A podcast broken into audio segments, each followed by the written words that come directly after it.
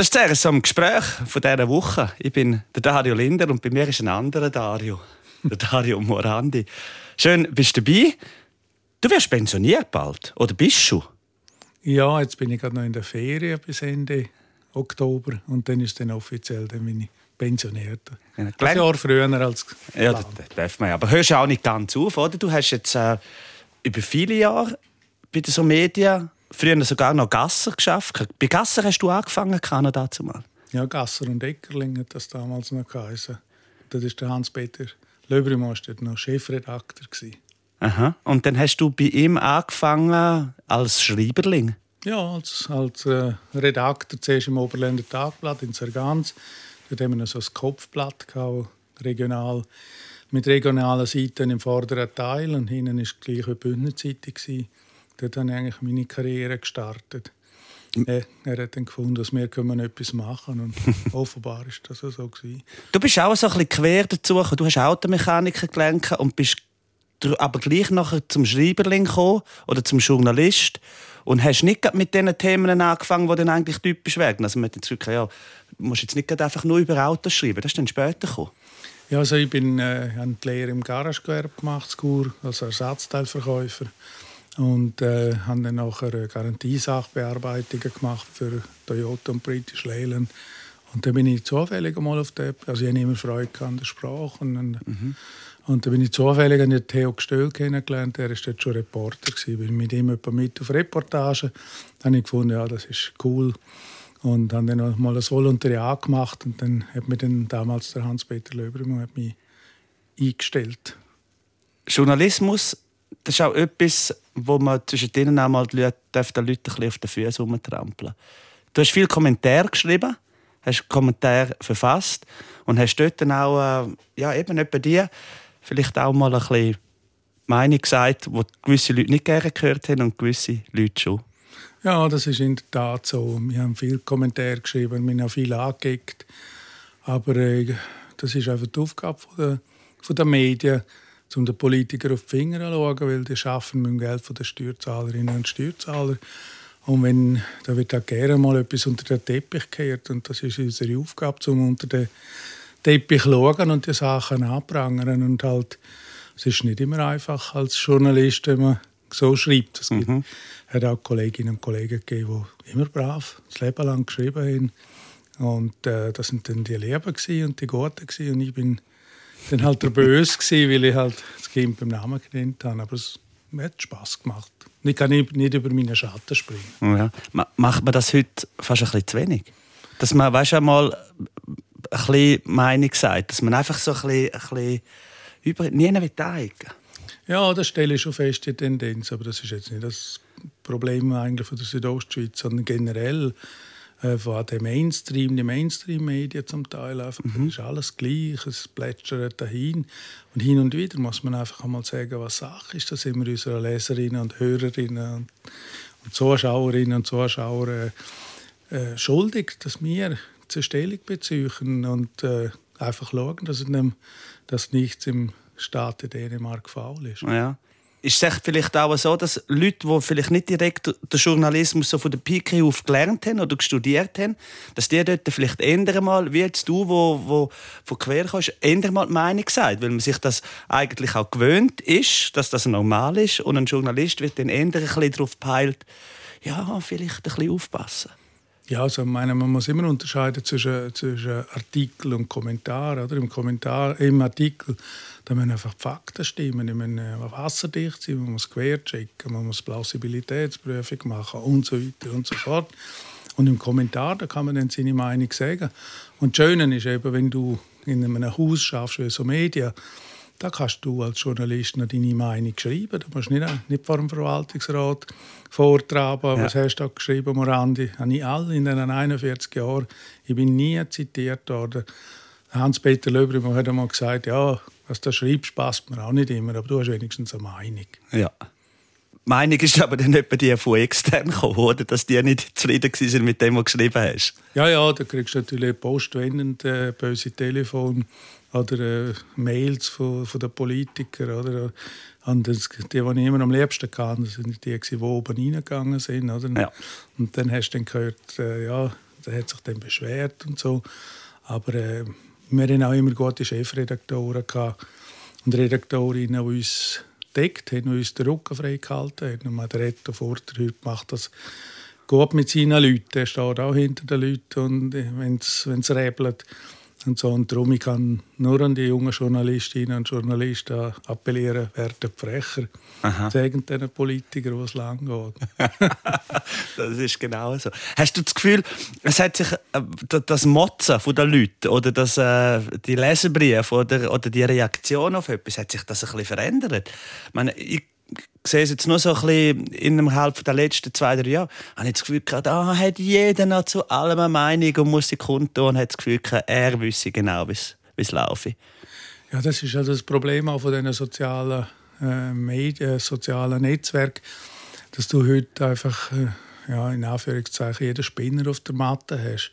Mhm. Ich bringe immer das Beispiel von früher. Gut, früher war es vielleicht auch nicht besser, gewesen, aber lassen wir das dahingestellt. Ich bringe es immer äh, das Beispiel, wenn wir früher einen Leserbrief gekriegt haben, der völlig neben der Rolle war, von, wirklich von, von, von Spinner, oder wie die heute mhm. in den Internetforen, dann hast du ihn einfach in den Papierkorb geschmissen und das war's.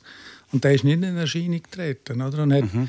irgendeine kruden Weltbilder verbreitet. Das hat nichts zu tun mit, mit Zensur, aber es gibt einfach Leute, die mit Verschwörungstheorien, das sieht man jetzt im Covid-19, der Mist, der da zusammen geschrieben wird, das ist haarsträubend. Ja. Darum haben wir auch das Theater mit der Impferei. Oder? Ja, genau.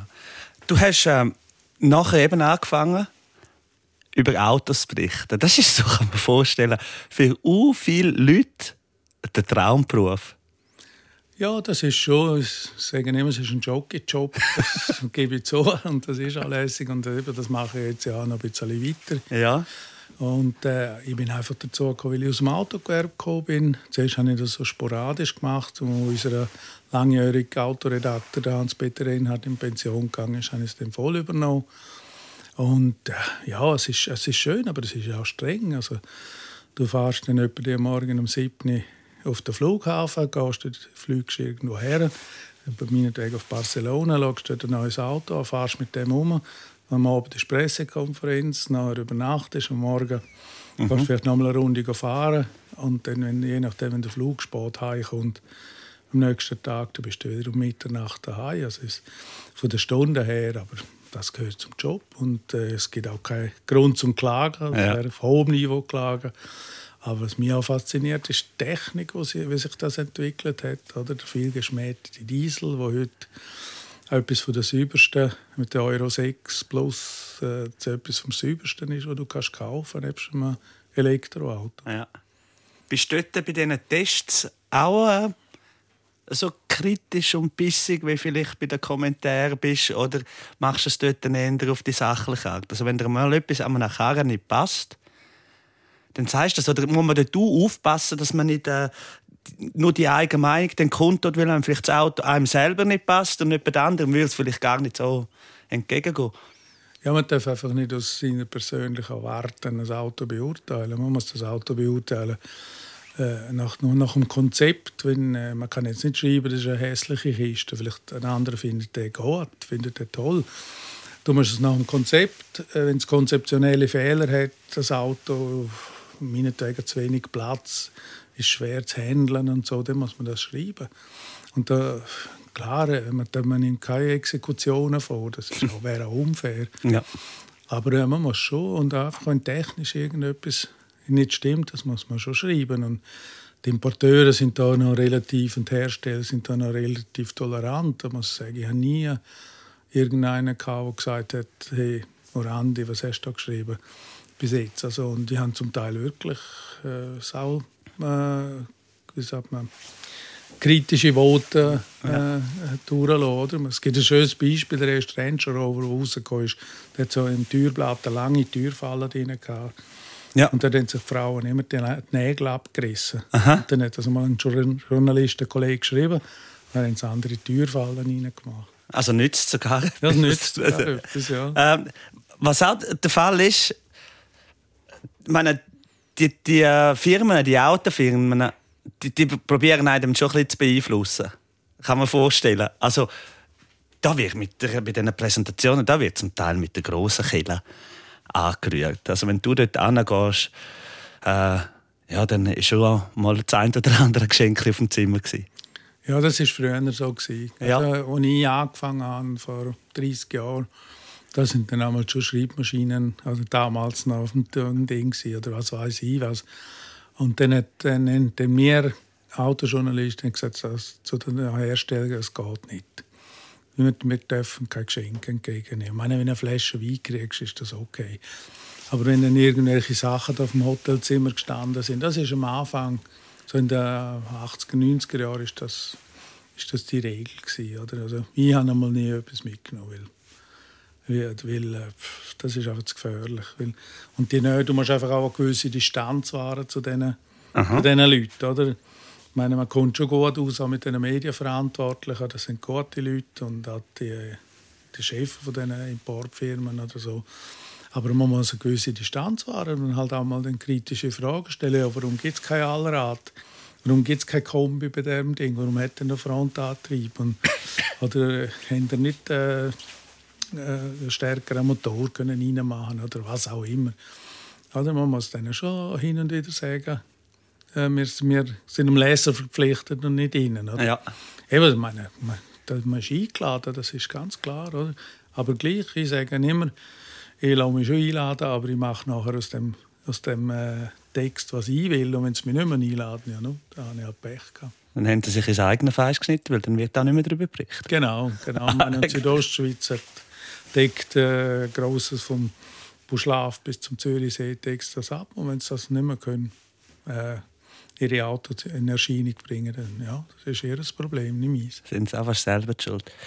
Jetzt ist der Zeitpunkt da, dass du nicht mehr so viel schaffst. Hast aber genug zu tun. Ja, ja, es läuft eben mit der, da jetzt Auto ja weitermachen, umreisen und dann, jetzt bin ich auch noch gerade in der Versuche noch die Flugprüfe machen, die Privatpilotenlizenz, das, das fordert mich auch und, und dann, ja, also, mehr, ja, mehr, ich kann mich also gut selber beschäftigen. Also mir wird es nicht langweilig. Auf dem Boden geblieben bist, hast du auf dem Boden alles erreicht und jetzt willst du noch oben sein. Genau, mal schauen, was da oben ist.